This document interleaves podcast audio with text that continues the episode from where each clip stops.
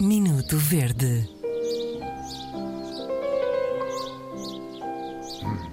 Ora, hoje o Minuto Verde eh, tem a ver com eh, quem anda, eh, quem, quem conduz habitualmente, que é uma coisa que tu, que tu não fazes, não é? Portanto, Sempre no normalmente és conduzido, sempre com o rabinho tremido, no banco de trás, adoro.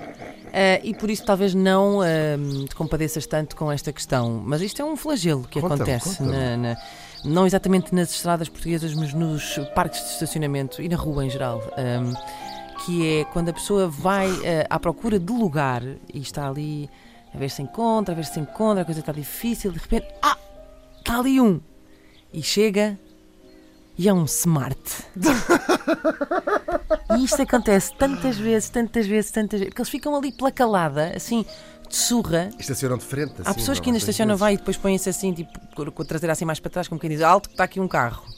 É pá, mas não, não é? Uma pessoa vai e de repente, ah, tu quê? Ah, não. Sm- Ah, É é, um um smart.